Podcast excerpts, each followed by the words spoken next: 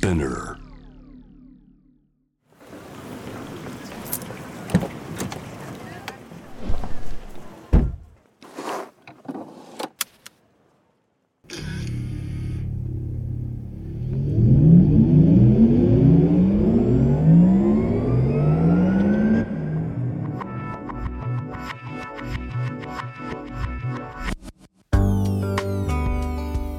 生の中で絶対に叶えたい夢のリスト。Bucket list. ポルシェの創始者フェリー・ポルシェから脈々引き継がれる夢を追い現実にする勇気。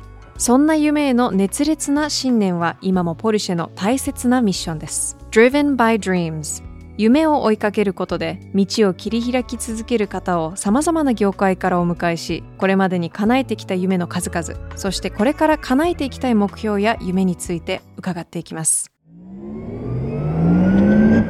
Bucket List Driven by Dreams Powered by Porsche. 夢を見る力で道を切り開き続けているゲストをお迎えして夢のリストについていろいろな角度からお話を聞いていきます。さあ今回は前回に引き続きポルシェフェスティバルのメイン MC 渡辺正文さんにインタビューしていただいた音声をお届けしたいと思います。そうですねなかなかねフェスに足を運べなかった皆さんのためにこう切り取ってお届けしています。で今回のゲストは彼女の彼らの著者朝宮キヤさんのインタビューの模様をお届けします。で朝宮さんは今回ですねポルシェフェスティバルのために彼女の彼らのフルラッピングカーの制作をしてくれたんですよね。であの以前バケットリストにも来ていただいたダニエル・アーシャムさんとチューニングショップ RWB とのコラボ。RWBA のイメージコミックも書いていただきこれがもう大パネルでコラボカーとともに展示されてたんですよ。でこれ私写真を見たんですけどまずこんなポルシェのフルラッピングカー見たことない。これ3台ぐらい並んでますもんね。これはなかなか見ることないですよ。行くよポルポルくんって横に書いてありますからね。これは漫画好きにはもうたまらないと思います。まずですねそんな朝宮さんの自己紹介と今回のポルシェフェスティバルのために制作された彼女の彼らのフルラッピングカーについてお伺いしました。今回はスペシャルなゲストにお越しいただいております、えー彼女の彼らの著者、えー朝宮キヤさんです。よろしくお願いいたします。どうもよろしくお願いします。よろしくお願いいたしますどうぞお座りくだはい、さい、ありがとうございます。簡単に自己紹介あお願いできたら嬉しいです、漫画家、イラストレーターで最近はアニメの絵コンテの仕事等々いろいろやってます浅見ゆきやです。こんな感じに簡単に言われてるんですけど、え経歴を見るとすごい数の漫画描いてますよねあ、そうですね。漫画もそうですし、もともとデビューはアニメーターだったので。アニメーターだったんですね、えええーじゃあもともとはアニメーションの原画をそうですね。あのフリーランスでやってました。もともとその業界に入るきっかけとなったのはど何だったんですかね？あのやっぱり僕が中学校高校の頃に、はい。あのアニメブームっていうのがあったんですね。もう今ずっとアニメブームですけどね。そうですね。まあ確かに、まあはい。それでも昔はまだ少人数の。少人数のね、えーはい。少人数というか、まあ、こんな日本のカルチャーの、ね、先方だみたいな言い方はされませんでしたけどアニメ雑誌とかいろいろ創刊されて、はい。アニメーターっていう仕事があるっていうのをはい。ピックアップしてたので、はい。あこれはこのアニメの仕事でご飯食べていけるんだったらそれはいいなと。それ学生時代ですか？そうですね。こ中学校高校の頃ですね。もうすでに。ええもうその頃から漫画を読むのも書くのも好きだったって感あじですか？そうですね。あの朝宮さんがあの描かれてる漫画やアート、はい。そしてあのいろんなジャンルでのご活躍をちょっと今日はあのいろいろ聞いてみたいなというふうに思っています。はい。そしてあの今回あのコラボレートコンテンツとしてはい。出てきた、あポルシェそうですね。3台、はいこちらのラッピング感についてちょっとお話ししたあ。いただけたらと思ってるんですけども。彼女の彼らってキャラクターごとにイメージのパーソナルカラーを設定しているので、はい、それに合わせて車も全部セレクトしてますから、まあその3台うん、をセレクトするのはまあ大変な仕事ではなかった。であとやっぱりあのどういうふうにラッピングするかが一番大変じゃないですか。そうですね。で一応僕の知り合いであの長谷川拓也君っていう、はい。若くて有能なデザイナーがいるんですけれども、はい彼と相談してあのお願いして結局最終的には彼が全部デザインしてくれた。あそうなんですね、あの実は一般の方々があそこで見ると大体「いたしゃだ」で終わるんですけど、はい。実はめちゃめちゃすごい超絶技巧が 施されててどんな技法なんですか？あのただペタッと貼ってるだけじゃなくていいろんな部分はい補強だったりあとへ呪文にあの漫画のコマを全部レイアウトしたりとか、ーうん。あとよく見てもらうとドアのはい。ラインとか、はい。有効のラインの蓋もうミリもずれてないですね。すごいね。まあこの技法もさることながらその先ほど浅見さんがおっしゃっていたそのキャラクター作り、はい。もうまさしくこの漫画家というかアーティストらしい考え方だなっていうふうに僕思ったんですけど、はい。あの浅見さんの漫画もこの彼女の彼らキャラクター設定が結構細かくあそうですね。なさってますよね、えええ。いくつで何をしてて、はい。でどんな車乗っててそのイメージカラーも先ほどおっしゃってましたけど、はいはいなんかよくよく自分もちっちゃい頃にあのいろんな人から、まあ、親からも言われたことあるんですけど車はその人のなりを表すっていうか、うんうんうんその人の性格とかその人がどういう人かっていうのを車見れば分かるんだと。はいなんかまさしくそういうものがキャラクターとからされてこう漫画のなそのストーリーの中に出て展開してるんだろうなっていうそうですね、まあ、やっぱりとにかくキャラクターがあやっぱり車と同等にあのパーソナルカラー含めまとまっていてはい。引っ張っていけるので、あのそのキャラクターの楽しさっていうのをもっと前面に押し出していければなっていう、いやもうなんか実際に漫画の中の話ではあるんですけども実際に実在したとして会ってみたいなと思う人ばかりだかなっていう。そうです。とてもチャーミングな女性が中に来てますよね。いやありがとうございます。いや本当になんか僕の中でな素人の意見ですけども、はい。漫画家の方たちって夢を描いてるんじゃないかなというかこう未来を予測することができたりとか。ああそれはありますうね。ん。だからこう何年後かに経ってあの時あの漫画で見たものが今現実になってるみたいなのがうん。自分の小学校に読んだ漫画から今にこう見た現実に出てくるとやっぱ漫画家の人たちっていうのはすごいやっぱり予知能力があるというか結構やっぱりいろいろ勉強してますからねでしょうね。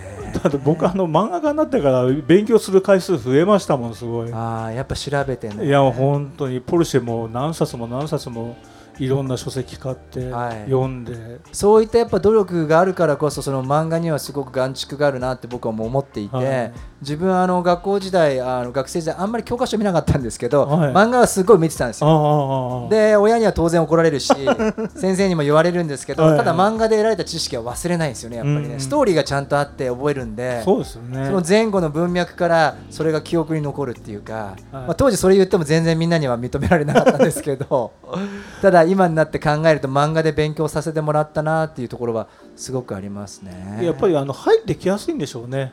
あの絵とセリフっていう。そうですね。やっぱり絵だけでもあれですし文字だけでもあれですけど、うん。まあ、漫画って絵と文字っていうこの最強の2つのアプローチの仕方しが入ってますよね。はい、それをあの本当今回のあの3代にもその漫画のキャラクターの人たちがえもうラッピングされてるというね。はね本当に渡辺さんと朝宮さんの楽しいトークが聞けましたねやっぱこう2人ともこう漫画愛があるっていうのがすごく伝わりますけどあのね本当朝宮さんが言ってたように、まあ、今回のそのフルラッピングに関してはもう本当にすごい技法を使ってもう1ミリのズレもなくラッピングしているまあやっぱりねこれはポルシェをラッピングするには1ミリのズレもあったらできませんよこれは。でこれやっぱりあのラッピングを見ると面白いのがあのフード部分この顔の部分に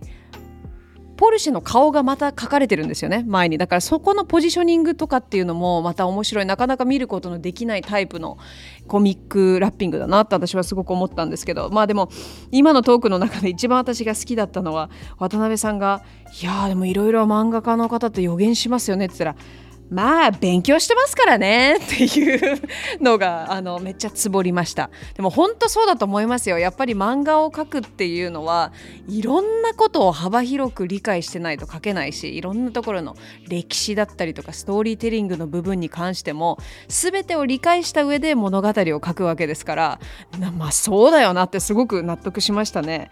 いいな今の会話。私もすごく参加したかったなって思います。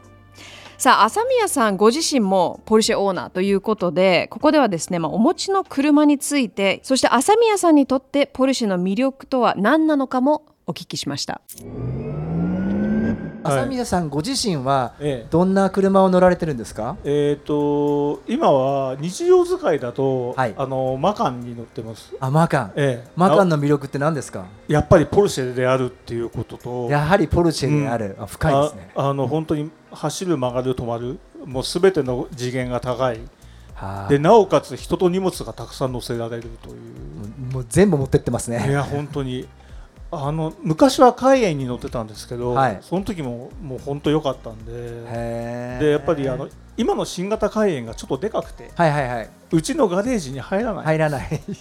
でもその分マカンに今乗って、えーとご自身では楽しんでらっしゃるという、納車してまだ1年半ですけど、はい、今4万キロぐらい走って結構走ってますよね。いやまあやっぱりあのあのマカンにいろんな荷物積んで、はい。地方のイベント行ったりとか、はいはいはい。あの大阪のイベント行ったりとかしてますんで、あじゃあそこは電車とかで行くのではなくて飛行機で行くのではなくポルシェで行ってるっていう、そうですそうです。あ荷物もたくさん満載して。僕実はあの電車ほとんど乗らないので。あそうなんですか、ええもう全部車で移動しか移動しない自走で行くという、ええそんな時のやっぱりマカンも運転楽しいんですよね。いや楽しいですね。特にあの最近のポルシェについてるアダプテッドクルーズ。はい。あれがめちゃめちゃいいです。あ本当ですか。ほぼほぼ高速乗ったら足仕事しないで済みますからね。へえ。あのハンドルだけで、ハンドルだけで、ええ。でちょっとこの間仕事で、はい。あのポルシェジャパンの方からタイターボ S を借りたんですけど、はい。またさらにその自動運転のレベルがめちゃめちゃ上がっててまあ、日々本当に進歩してるいやすごかったです。ハンドルほぼあの手添えてるだけで何もしないっていう。うん。それで高速道路普通に走りますかすごいですね。なんか先ほどどれを乗ってもポルシェそのあのマカンもそうだったし、ええ。ーとカイエン乗った時ええ。もそうだったしってお話、まあ、伺ったんですけど、やっぱりポルシェのすごいところっていうか素敵なところってもうどれを取ってもポルシェ。そうですね。だけどその日進月歩じゃないですけども技術のまあ向上とともにそのやっぱチャレンジしていく姿みたいなのはありますよね。ありますよね。でポルシェはなんかそれをすごくこう品よくやってるなっていううん。僕は考えるんですけど、だから最新のポルシェが最良のポルシェっていうそうですね。ことわざが、ことわざじゃないか、まあ、一応ポルシェマニアの中ではあるじゃないですか、はい。やっぱり本当その通りだな。どうですか？朝宮さんにとってポルシェとはどんな車ですかね？えー、そうですね。魅力を言ったら本当にたくさんありすぎるんですけど、はい。やっぱり車で出かけるっていうことは無事に帰ってくるってことだと思うんですよおポルシェはその無事に帰ってくる率が多分異様に高い高い。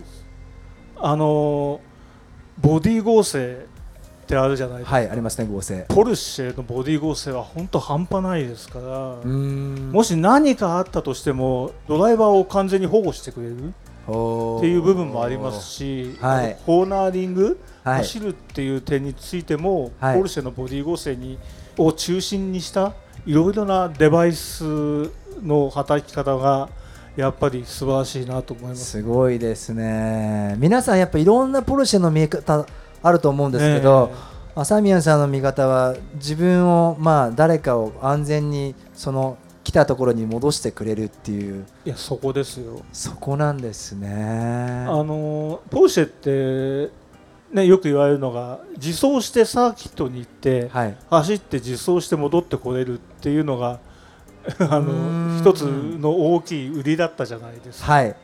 やっぱりまさにそうだなと思うんですよね走走ればスあのスポーツカーだし買い物もコンビニに行けるしはい。荷物積めるしかなり万能な車ってぱ本当万能な車ですよね、はい。だから、まあ、ぶっちゃけ、まあ、いろんな車を乗り継いでいくんであれば、はい。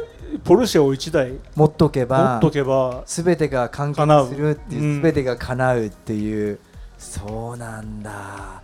ね最新のポルシェは最良のポルシェっておっしゃってましたけどでもなかなかねこのバケットリストももう何回も回数を重ねてる中ゲストの方にポルシェの魅力って聞いて一番安全な車だっていうのは初めてじゃないですか？やっぱりどうしてもこう歴史だったりとかルックスだったりとかそのいろんな細かいこだわりを聞いたんですけど結構ロジカルにボディが安全だから安全に帰ってこれる車はポルシェだっていうのがちょっとまあ、あなるほどなと思ったんですけど最初聞いた時はちょっと面白いなと思いましたよねそういう観点から見てる。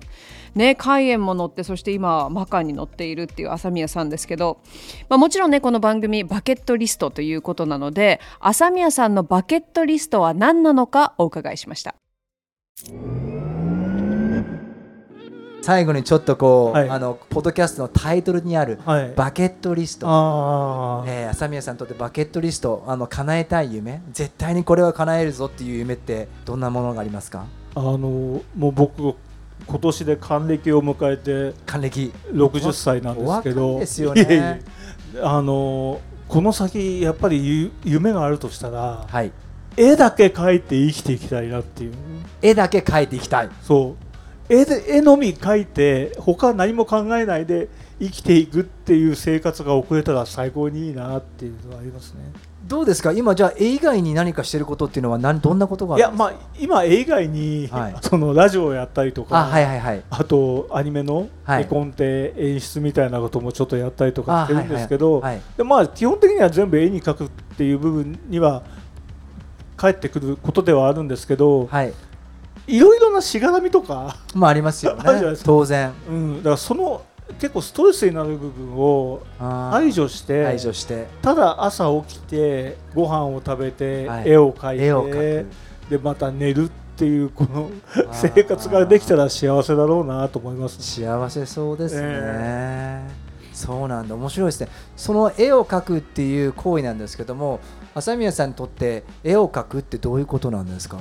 うんまあ、結局自分を表に出すっていうことじゃないですね。あー。ねその作業が絵によって行われてるっていう。ね。まあ、その自分を表に出すっていういろんな作品もしくはイラストに関してもああのそれを見て支持してくれる方がいるっていう部分があってこそだとは思うので、はいそういうことが絵を描くことによって自分を表現してそれを見てもらう人と、まあ、コミュニケーションを図っていくそうですね。それをもうずっとやっていきたい。それしかやりたくない、うん。それがバケットリストですね。本当絵だけ。